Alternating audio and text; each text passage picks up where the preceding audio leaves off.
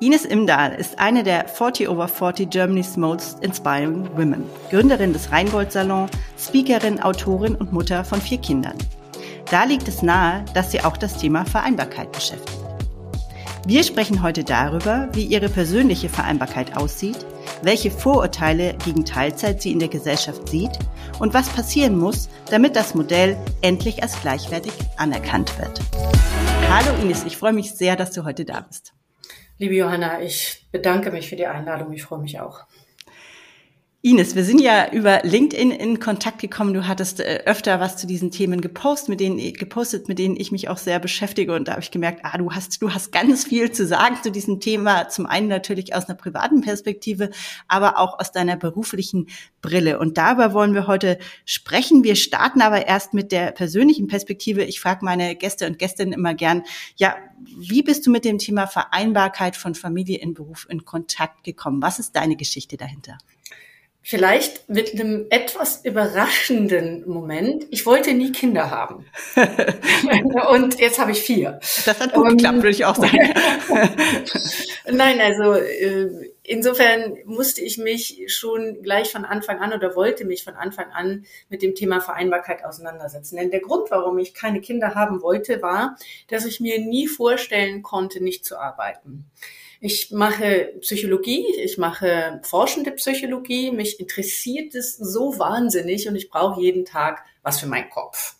Und dann habe ich gedacht, ja, ich kann mir das nicht so recht vorstellen, irgendwie ähm, zu Hause sitzen zu bleiben, wenn ich auch kleine Kinder habe. Das klingt ja dann auch, das ist ja nicht so anerkannt in der Gesellschaft, sowas ja. so offen zu sagen, ja. Aber dann habe ich eben meinen Mann kennengelernt und wir wollten dann Kinder. Wir haben uns eigentlich schon gleich am Anfang der Schwangerschaft, eigentlich schon davor, darüber unterhalten, wie das denn gehen kann, wenn wir Kinder haben wollen würden. Das heißt, wir haben das Thema Vereinbarkeit sofort, also nicht erst während der Schwangerschaft und schon gar nicht erst danach, ja. diskutiert und ein gemeinsames Modell entwickelt. Das haben wir immer wieder angepasst, das muss man auch, aber das ist zum Beispiel schon ein Rat an alle Paare, die ich habe, macht euch vorher Gedanken und sagt nicht, ah, wir warten mal, bis das Kind ab da ist, ob es ein Schreikind ist, ob sich das irgendwie fügt, wie viel Kraft ich noch habe, dann vielleicht zwischendurch mal ein paar Stunden zu arbeiten, sondern macht euch gleich am Anfang einen Plan, wie das gehen könnte. Ja, den muss man immer wieder mal nachjustieren und gucken, wo läuft's nicht rund, aber ohne Plan ist, glaube ich, der Fehler, den man machen kann. Also ergo gleich mit dem ersten Kind haben wir uns einen Plan gemacht. Und ähm, der ist damals, also es ist ja jetzt 23 Jahre her, fast 24, ähm, gar nicht auf offene Ohren gestoßen. Ich habe damals neben meinem heutigen Partner in der, äh, im geschäftlichen Umfeld noch ähm, vier weitere männliche Partner gehabt und die haben alles klassische Rollenmodelle gehabt. Da ist die Frau mhm. zu Hause geblieben, die haben dann weiter ihre Geschäftsführung gemacht und ähm, insofern, die mochten das nicht so, dass ich das gemacht habe und haben mir auch gesagt, ja, meine Frau ist ja auch klug und bleibt zu Hause. Danke, das hilft. heute kaum noch vorstellen, ne?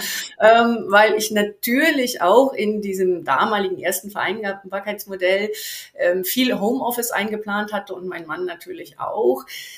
Und das kam damals nicht so gut. Kann man sich heute auch nicht mehr so richtig vorstellen, aber ähm, wir haben dann vor ungefähr einem Jahr habe ich festgestellt, dass in den ganzen Frauennetzwerken, in denen ich unterwegs bin und auf Social Media, die Mütter, vor allen Dingen die Mütter, immer noch mit den gleichen Themen zu tun haben, wie wir damals. Und dann habe ich gedacht, ich poste jetzt mal unser Vereinbarkeitsmodell. Und dann ist dieses Modell viral gegangen. Das mhm. ist, äh, also das hab, hätte ich im Leben nicht gedacht, weil wir damals auf so viel Widerstand gestoßen sind. Aber das ist dann wirklich viral gegangen. Und da haben mich sehr viele Menschen darauf angesprochen und ich habe es mit sehr vielen ähm, diskutiert. Und was mich wirklich, wirklich freut, dass es im Nachhinein so viele Menschen inspiriert hat. Hm. Jetzt hast du schon ganz wichtige Punkte genannt, nämlich eben vorher darüber zu sprechen und nicht erst, wenn das Kind schon da ist, weil dann ist erst meistens keine Zeit mehr und dann ist es vielleicht auch zu spät, weil dann schon Entscheidungen getroffen sind. Und du hast erwähnt, ihr habt euch mit dem Thema ja Modell sehr stark beschäftigt. Also die Frage, wie kann es denn gehen? Wie teilen wir Erwerbs- und Care-Arbeit untereinander auf? Magst du mal erzählen, wie habt ihr es denn konkret gemacht? Beziehungsweise was waren vielleicht auch die Modelle, zwischen denen ihr euch bewegt habt? Du hast ja auch gesagt, da war ja. Bewegung drin. Na, es klingt jetzt heute so, als ob wir uns Modelle hätten aussuchen können. das ist natürlich nicht der Fall gewesen, sondern wir haben das eigentlich from scratch entwickelt und uns selber überlegt. Und genau deswegen habe ich es auch irgendwann mal veröffentlicht, weil ich gedacht habe, das muss ja nicht jeder selber machen. Warum, warum soll man nicht auch davon profitieren und zumindest Teile daraus nehmen können? Also was haben wir gemacht? Also wir haben beide klar gehabt, wir wollen eigentlich beide arbeiten. In unserem Fall, wir wollen auch beide Vollzeit arbeiten, weil wir sind beide Unternehmer. Wir führen ein Unternehmen zusammen. Und wir wollen eigentlich beide Zeit mit den Kindern haben. Also kein Au-pair-Mädchen oder so. Hätten ja. wir uns auch gar nicht leisten können. Klingt immer so, wenn man sagt, man ist Unternehmer, man könnte sich ein Au-pair-Mädchen leisten. Aber unser Haus war gar nicht dafür geeignet. Ja, wir haben ein eigenes Haus und sind insofern äh, privilegiert. Aber es ist ein sehr kleines Haus und für vier Kinder war da auch nicht Platz. Sie waren zum Teil alle in einem Zimmer. Ne? Also so, so weit erstmal. Also wir sind gar nicht so super privilegiert gewesen, aber es gab eben diese beiden Punkte, wo wir gesagt haben, wir wollen eigentlich beide Unternehmer bleiben, beide unsere Kunden weiter betreuen und wir wollen beide für die Kinder da sein. Und so haben wir ähm, was Verrücktes gemacht. Wir haben die Woche aufgeteilt in lange und kurze Tage. Also wir haben gesagt, wir arbeiten abwechselnd sechs Stunden und zehn Stunden. Das kommt dann unter Strich auch auf 40 Stunden raus, wenn man sich das mal überlegt, weil wir die Freitage abgewechselt haben. Ne? Das ganze Jahr haben wir das eingeteilt. Ein Freitag hat er einen äh, langen Tag, ein, ein Freitag ich und so weiter. Und wir haben dann ähm, ab mittags, also ab zwei Uhr äh, damals, beziehungsweise ab drei Uhr, als sie noch in der, äh, im Kindergarten waren, haben wir uns abwechselnd um die Kinder gekümmert. Also montags äh, ich, dienstags und mittwochs mein Mann, donnerstags wieder ich und freitags immer abwechselnd. So, das ist erstmal der Grundplan gewesen. Jetzt ist unsere Tätigkeit ähm, mit viel Reisen verbunden gewesen, so dass wir im Grunde gesagt haben, wenn jetzt ein Kind krank wird, was ja passiert, nicht wahr? Jede, jedes Elternteil weiß das ganz genau. Dann muss man sich ja irgendwie einigen, wer bleibt denn jetzt nur zu Hause? Und da haben wir gesagt, da bleibt immer der zu Hause, der den kurzen Tag hat so dass man die langen Tage, also die zehn Stunden, auch mit wichtigen Kundenterminen, wir sind Dienstleister ähm, belegen kann. Und wenn man an dem kurzen Tag beispielsweise das dann auch getan hat, war das Own Risk. Also man musste dann im Grunde sagen, äh, kannst du machen, aber ja. dann musst du halt damit rechnen, dass du vielleicht absagen musst, weil dein Kind eben nicht in den Kindergarten äh, gehen kann. Und das hat eigentlich auch ganz gut geklappt. Jetzt sind natürlich Kunden auch nicht immer so auf unsere Termine einzunorden gewesen. Also haben wir gesagt, wenn es jetzt mal so ist, dass ich jetzt ausgerechnet an einem Montag, gestern war zum Beispiel das der Fall, ja, dann musste ich dringend nach Nürnberg hm, und die Kunden richten sich ja jetzt nicht nach meinen Kindern Nachmittagen, dann muss ich das mit äh, unserer Assistentin, also wir haben hier in unserem Unternehmen eine Geschäftsführungsassistentin, ähm, die das mit im Blick behält, also unsere privaten Termine, muss ich erstmal anfragen, sagen, hallo, ne, kann ich an diesem und jenem Tag vielleicht äh, den Kindernachmittag mit meinem Mann tauschen. Ich musste auch dann einen anbieten. Ja? Also, also sehr, äh, ich darf den ja. nicht frei vergeben. Also ein bisschen Organisationsaufwand, aber wir haben uns da eingespielt und immer wenn wir eine neue Assistentin haben, was glücklicherweise nicht so oft vorkommt, ähm, dann, äh, dann muss die genau das erstmal immer lernen. Dann gab es natürlich Fallstricke, wie zum Beispiel, was ist, wenn ich morgens äh, zum Beispiel äh, ganz früh in den Flieger steigen muss? Heute fahren Bahn natürlich, aber damals auch durchaus noch Flieger ähm, was ist dann, wenn mein Mann zum Beispiel übernachtet hat oder umgekehrt. Also da musste dann genau aufgepasst werden, dass das nicht passiert. Und das war Job unserer ähm, Assistentin. Und ich kann sagen, in 24 Jahren ist nur einmal passiert, dass wir morgens wirklich beide nicht da waren. Und da hat, das war so süß, da hat unsere damalige Assistentin gesagt, okay, ich habe das übersehen, ich komme, ich betreue eure Kinder. Das war, das war gut. Weil nachmittags kann man natürlich mal auf Großeltern ja, ja, klar äh, so zurückgreifen. Aber morgens um sechs ist es halt schwierig. Ne? Das, so, das weiß ja jeder, der irgendwie Eltern ist. Also so haben wir das dann aufgeteilt und wir geben natürlich zu, dass wir abends dann auch schon nochmal am Rechner sitzen, im Homeoffice oder auch mal am Wochenende, weil wir halt Unternehmer sind. Aber nichtsdestotrotz ist es theoretisch abwechselnd eine 38 beziehungsweise eine 42 Stunden Woche, was ich für einen Vollzeitjob absolut im Rahmen fände ja, äh, mit vier Kindern. Und ich habe jeden zweiten Nachmittag meine Kinder gesehen, bin genauso zu den Schwimmkursen und aufs Fußballfeld gegangen, wobei meine, ich habe drei Jungs und ein Mädchen. Meine Jungs immer noch heute sagen, ich wäre schlecht im Tor, aber wir haben halt unterschiedliche, wir haben halt unterschiedliche ähm, Dinge mit den Kindern gemacht, auch unterschiedliche Stärken gehabt. Ja, bei mir war es dann vielleicht eher ein bisschen ähm, im Garten was machen ähm, und äh, auch was wir in der Schule gemacht haben. Mein Schwerpunkt war immer Mathematik und die äh, Naturwissenschaften, also ein bisschen vertauscht auch. Und mein Mann war eher in Sprache und Geschichte unterwegs, wo er stärker unterstützen konnte. Und wir haben das auf unsere unterschiedliche Art und Weise gemacht. So, also wir hatten kein Modell, wir haben es uns selber entwickelt und dieses Modell wurde, wie gesagt, damals überhaupt gar nicht äh, gern gesehen. Aber jetzt ist es eben für Paare sehr attraktiv und ich glaube, das kann man auch in unterschiedlichen Unternehmen leben. Wir haben Gleitzeitarbeit, wir haben Vertrauenarbeit, Zeitarbeit, also Arbeitszeiten werden erfasst, auch damit wird es gehen, es wird eigentlich auch gehen. Und ich glaube sogar, dass das auch als beide Teilzeitmodell funktionieren würde. Ich bin ja, wie du ja weißt, ein bisschen ein Gegner davon, dass nur Frauen in Teilzeit gehen. Ja, total. Ich finde es total spannend, was du erzählst und äh, weil du gerade gesagt hast, geht auch in Teilzeit. Mein Mann und ich haben genau das in Teilzeit gemacht. Wir haben einen und auch, wie du sagst, wir haben uns das auch aus den Fingern gesaugt. Wir haben auch in dem Wechselmodell gearbeitet mit beide mit 30 Stunden damals mit den kleinen Kindern und ich glaube, es ist ja lustig, dass, und ich kenne ein paar andere Leute, und es ist ja lustig, dass viele oder einige Menschen auf dieses Modell kommen. Warum? Ich glaube, es gibt einen ganz einfachen Grund, egal jetzt ob in Voll- oder Teilzeit. Der Vorteil sind diese langen Tage. Du, wenn du, wenn du als, egal ob in Teilzeit oder Vollzeit, wenn du immer einen harten Anschlag hast jeden Tag, das ist einfach wahnsinnig stressig. Das ist wahnsinnig stressig, das limitiert dich total im Job.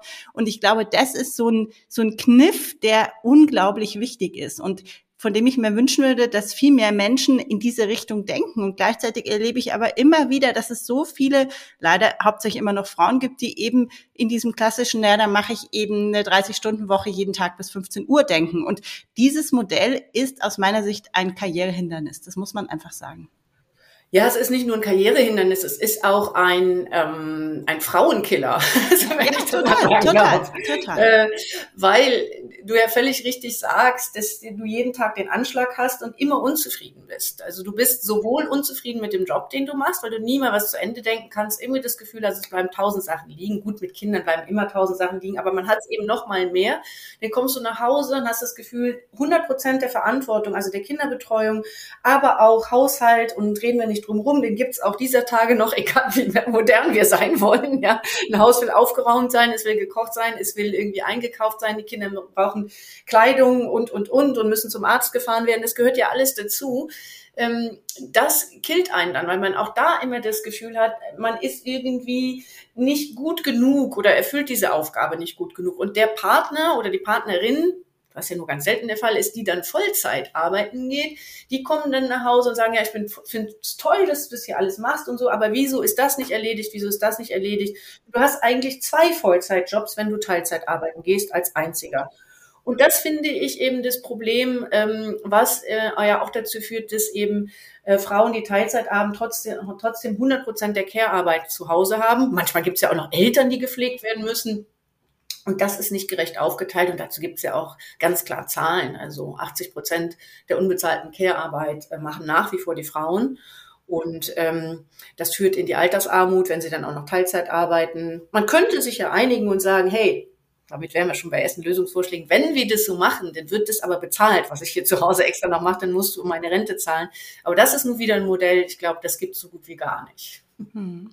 Ja, du sprichst ganz, ganz wichtige Punkte an. Und da glaube ich halt, dass man muss einfach sagen, da spielen die politischen Rahmenbedingungen auch eine ganz große Rolle, die momentan einfach die Alleinverdienermodelle immer noch fördern. Ja, das, das ja. muss man einfach so sehen. Und ich glaube, wir müssen einfach dahin, du hast es vorhin schon gesagt, wir müssen zu, gerade in den Phasen für Familien mit kleinen Kindern zu Teilzeitmodellen für Männer und Frauen. Ja, aber wenn beide 80 Prozent arbeiten, ist es einfach was anderes, als wenn einer, wenn einer 50 Prozent, der andere 100 arbeitet. Dadurch kriege ich eine ganz andere Verteilung rein. Oder eben beide 100, 100. Ich, ich bin nur sozusagen immer an dem Punkt, dass ich mir denke, solange wir Karriere nur ermöglichen, wenn, wenn, wenn, wenn ich dafür Vollzeit arbeiten muss, ja, dann glaube ich, wird es schwierig, weil ich glaube, es gibt einfach viele Frauen und Männer, die sagen, ich pack das nicht mit kleinen Kindern. Und das kann ich so aus meiner Erfahrung auch selber unterschreiben. Mir haben diese 30 Stunden einfach damals dicke gelangt. Ich glaube, ich hätte einfach nicht mehr geschafft, zumindest in, in, in bestimmten also, Phasen.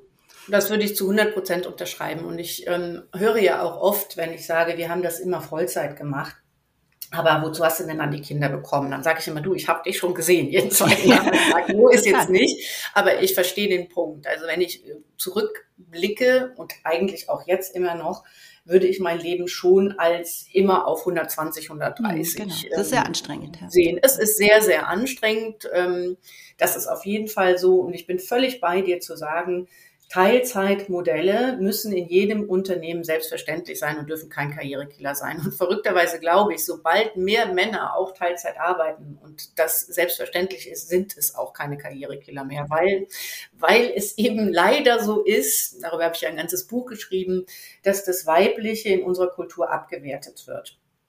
Damit meine ich jetzt nicht generell Frauen, sondern generell weibliche Eigenschaften. Das zu anstrengende, das zu komplizierte, das empathische, das emotionale, alles was rund um das Weibliche in unseren Hinterköpfen ist und sei es noch so klischeehaft, ist in unserer Kultur weniger wert. Auch das Kümmernde im Übrigen, was man ja ganz klar eben an den eben schon angesprochenen Zahlen äh, sehen kann.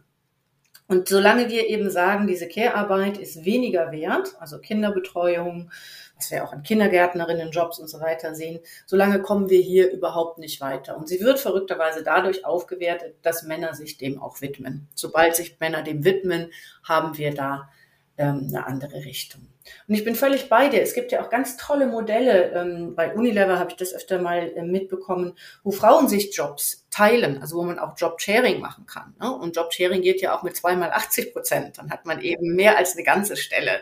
Aber man kann sich gegenseitig vertreten. Das funktioniert ja auch ganz wunderbar. Insofern ist es natürlich Quatsch. Mal darüber hinaus, dass ich als Arbeitgeberin, ne, ich habe ja einige Mitarbeiter, weiß, dass Menschen in Teilzeit unfassbar effizient sind, weil die natürlich immer den Anspruch haben, in der Zeit unglaublich viel zu schaffen. Ne? Das ist eigentlich aus Arbeitgebersicht eine coole Sache. Hm.